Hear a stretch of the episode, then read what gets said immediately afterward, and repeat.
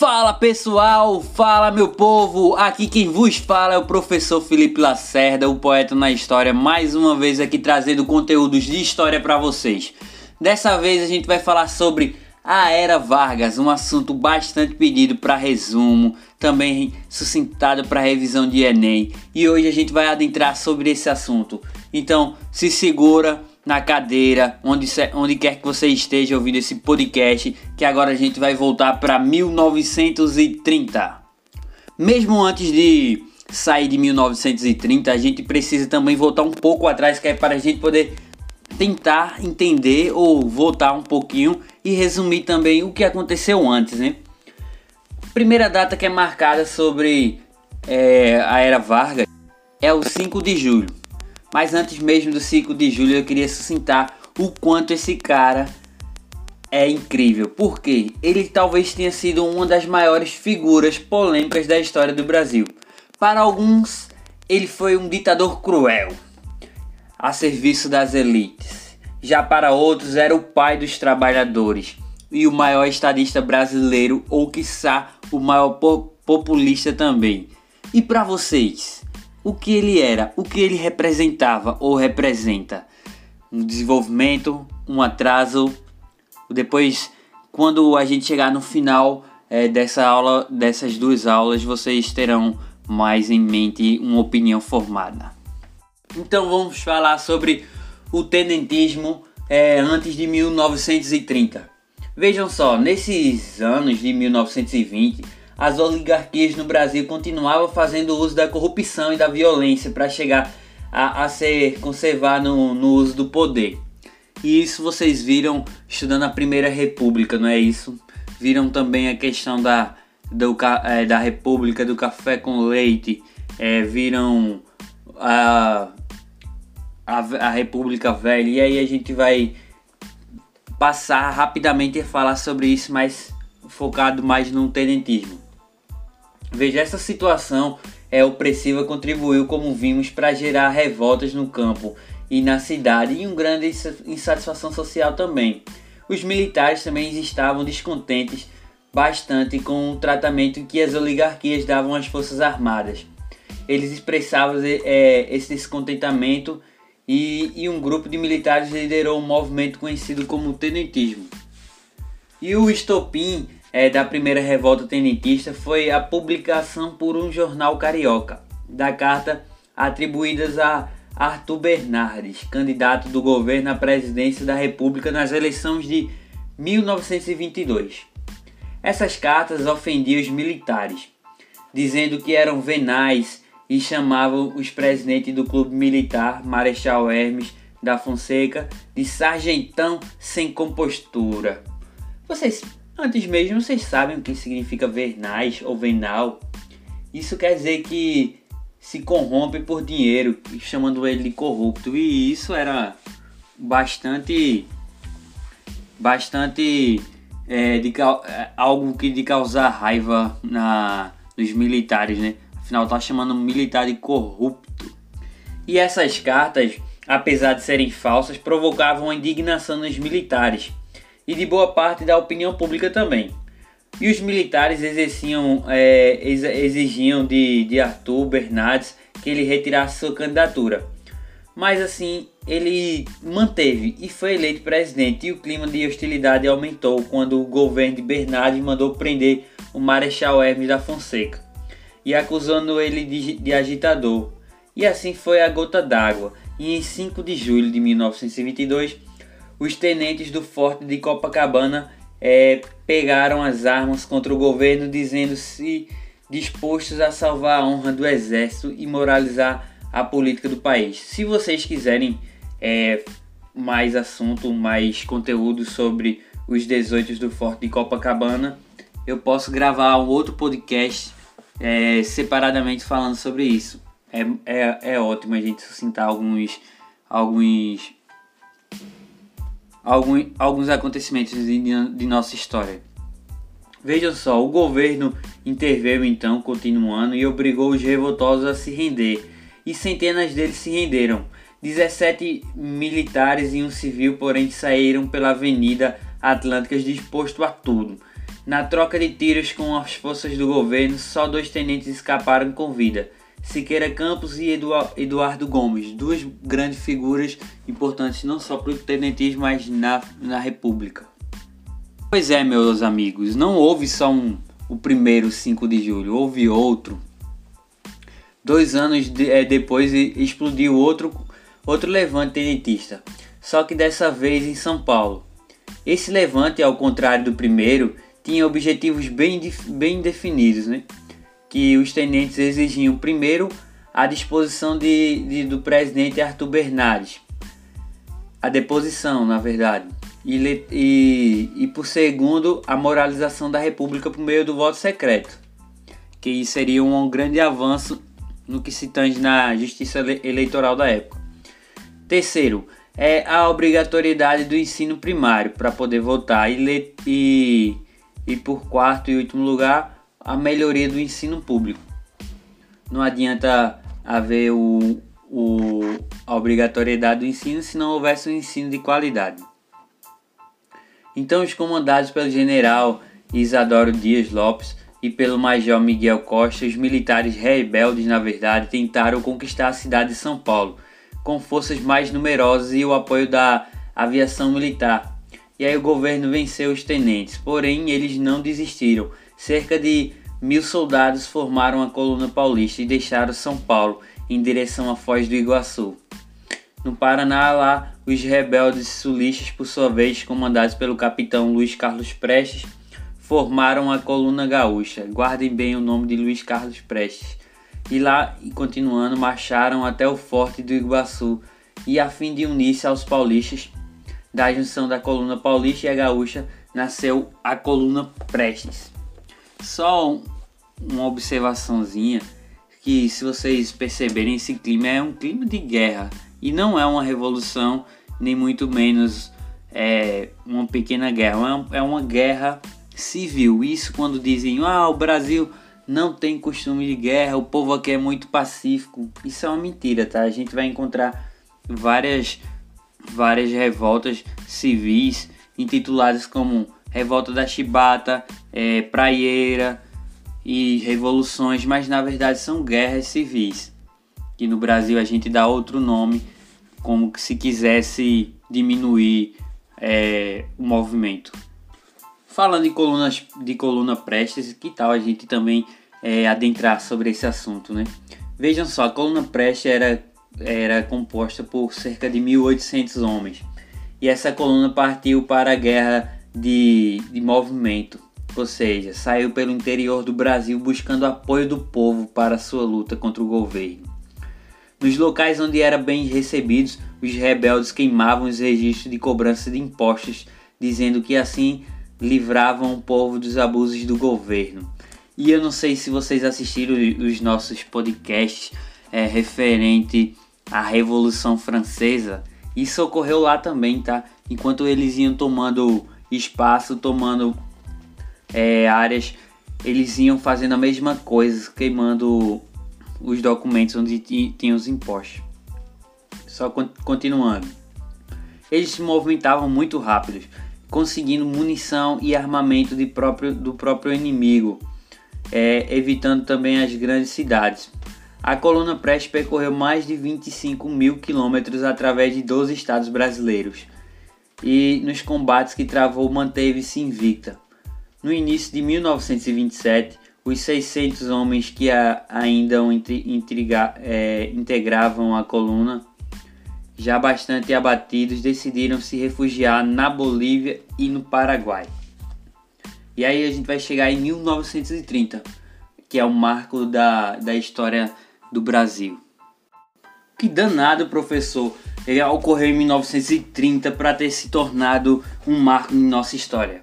Vejam, em um ambiente de grande satisfação com, os, com as oligarquias dominantes, o presidente Washington Luiz, então presidente da época, que tinha sido indicado por São Paulo, decidiu indicar o paulista Júlio, Júlio Prestes para ser seu sucessor.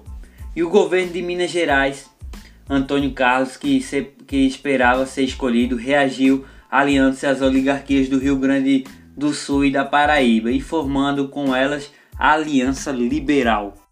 Então, para disputar as eleições de, 1930, é, a Aliança Liberal lançou o Gaúcho, o nosso Getulinho, o Getulinho Vargas para ser presidente e o paraibano João Pessoa. Esses aí vocês conhecem, talvez não conheçam, mas conhecem a cidade de João Pessoa na Paraíba que leva o seu nome, né?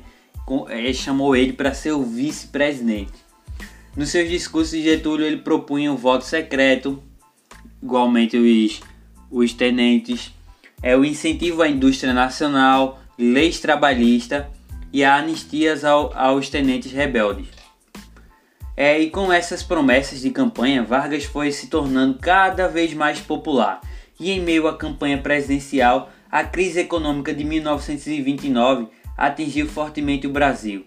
O país produziu naquele ano cerca de 26 milhões de sacas de café, mas só conseguiu vender metade e mesmo assim por um preço muito menor do que os anos anteriores. A crise arruinou os cafeicultores e deixou muitos trabalhadores sem emprego. Isso contribui também para aumentar a, o descontentamento com o governo de Washington, de Washington Luiz e para elevar a popularidade de Getúlio Vargas. Então, nas eleições, é, a vitória coube ao candidato governista, o, Getúlio, o Júlio Prestes.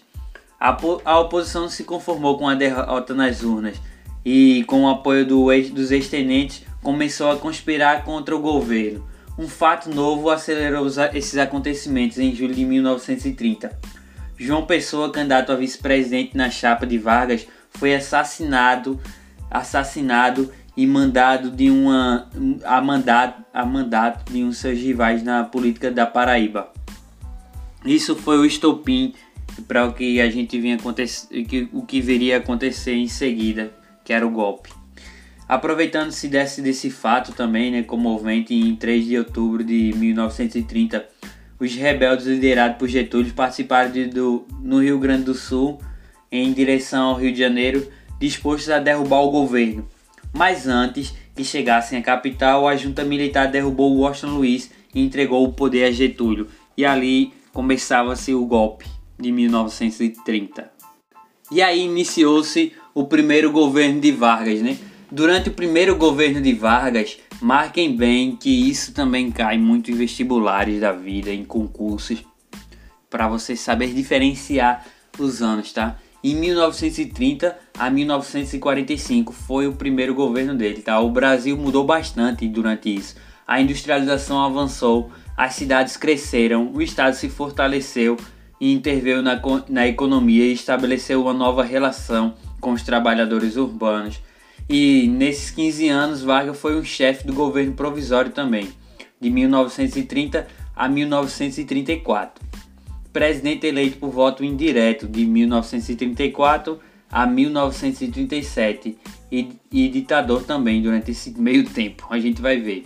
E de 37 a 45 também foi foi presidente. Mas vocês sabem o que é voto indireto? são os eleitores votam nos deputados da Assembleia Nacional Constituinte e estes mesmo elegem o presidente, ou seja, o povo vota num, nos deputados e os deputados lá dentro escolhem quem é o presidente. Lembrando, quando a gente fala de povos na época, nós referimos aos homens maiores de 18, é, anaf é, analfabetos não votavam, nem as mulheres, né? E os homens que possuíam educação. Então, vamos ver logo primeiro essa hum, de forma clara e resumida o governo provisório, que no seu discurso de posse Getúlio disse que seu governo era provisório. Mas assim que assumiu o poder, procurou fortalecer o Estado brasileiro e a si próprio, inicialmente, meu pessoal, visando enfraquecer as oligarquias estaduais, né? Quem ajudou ele teria sido os tenentes, então nada melhor do que enfraquecer as oligarquias, né? Afastou-se também os governadores e, em seu lugar, nomeou interventores de sua confiança. Ele pegou em vários estados, afastou os governadores e ali ele escolheu os que pudessem ser da confiança dele. E ao impor os interventores aos estados, é, Getúlio desagradou as elites estaduais, como em São Paulo, por exemplo.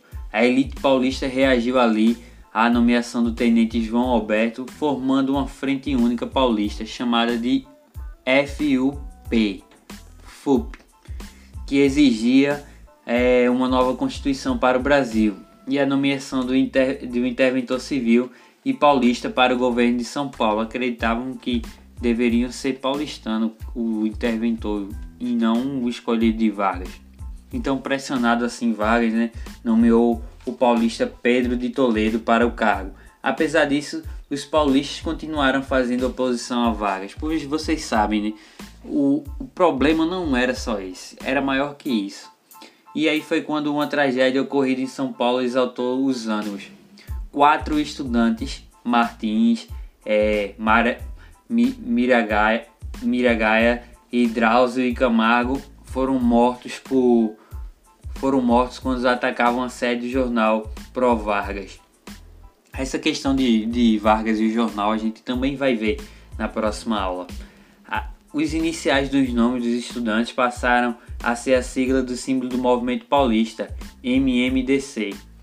Então, em, lá para 9 de julho de 1932, os, os paulistas, liderados pelo general Isadoro Dias Lopes e pelo civil Pedro de Toledo, é, pegaram em, em, armas contra o governo federal no episódio conhecido como a Revolução Constitucionalista em São Paulo e como, é, e como uma guerra paulista nos outros estados brasileiros, o jornal Estado de São Paulo incentivou e apoiou o movimento contra Getúlio. E aí nascia mais uma revolta, mais uma guerra civil, onde o Brasil é costumeiramente acostumado com isso, ao contrário do que dizem por aí. E não era revolução, era uma era uma era uma, re, uma revolta, uma guerra, como vocês bem sabem, pois a gente aqueles que ouviram a aula sobre Revolução Francesa, eu expliquei que uma revolução acontecia rompendo os paradigmas da época, econômico, social, é, atingia várias camadas e não só uma parte eu mudava pouco. Uma revolução de verdade muda muito, muda tudo quase. Vejam, na, na sua guerra contra as tropas federais, os paulistanos foram apoiados apenas pelo Mato Grosso e o governo federal tinha navios, mais soldados e ainda vindos de vários estados do Brasil, especialmente do norte, e a maior, o maior poder de fogo, que ali também se encontrava o maior poder de fogo. Por isso venceu os paulistas em poucos meses. Embora derrotados militarmente, os paulistas se consideravam moralmente vitoriosos, pois o governo convocou uma Assembleia Constituinte que em 16 de julho de 1934 votou e aprovou a terceira Constituição do Brasil. A gente vai encerrar a aula de hoje é, com esse último assunto da Constituição, tá? E a próxima aula a gente vai entrar em outros debates. Vamos lá. Professor, o que trouxe essa nova Constituição, a Constituição de 1934? Basta, basta é, constituições né, na, nossa, na nossa república. Então, as primeiras mudanças introduzidas pela Constituição de 1934 foi o voto secreto. Finalmente conseguiram. Com ele dificultava-se assim as práticas de corrupção eleitoral e tão comum nas décadas anteriores. Também o voto feminino, ganhando direito ao voto, as mulheres passaram a ter importância na política pela primeira vez no Brasil. É, a justiça eleitoral também foi um, um grande, uma grande conquista, onde eles tinham o objetivo de zelar pelas eleições, a criação da justiça do trabalho, direitos trabalhistas, pois foram lá reconhecidos direitos como uma jornada de trabalho de 8 horas diárias, descanso semanal, remunerado, indenização por dispensa sem justa causa, é, proteção ao trabalho de menor e da mulher, férias anuais remuneradas, estabilidade e, e a gestante, etc. Por isso que ele é considerado o pai dos trabalhadores. Pela primeira vez o Brasil começava a reconhecer direitos trabalhistas. A Constituição também previa é, que o próximo presidente seria escolhido por meio de eleições indiretas. A vitória nessas eleições coube a então a Getúlio Vargas. Só uma questão aqui para reflexão Naquele, naquele momento onde Vargas implantou, na verdade, muito antes também, já havia várias revoltas do, dos povos que trabalhavam é, nas indústrias, o movimento operário. Então é isso sim a nossa dúvida. Foi um, uma bonificação, foi algo de coração de Vargas ou foi fruto das batalhas, é, frutos da pressão exercida pelos movimentos operários? Essa dúvida fica com vocês. É, até a próxima aula, gente. E qualquer dúvida pode entrar em contato via meu Instagram, Poeta na História, via direct lá. Mande mensagem que a gente vai tirar todas as dúvidas. Próxima aula a gente vai ver é, o governo de Vargas durante esse período constitucionalista e também o, o Estado Novo. Um abraço, tchau e benção.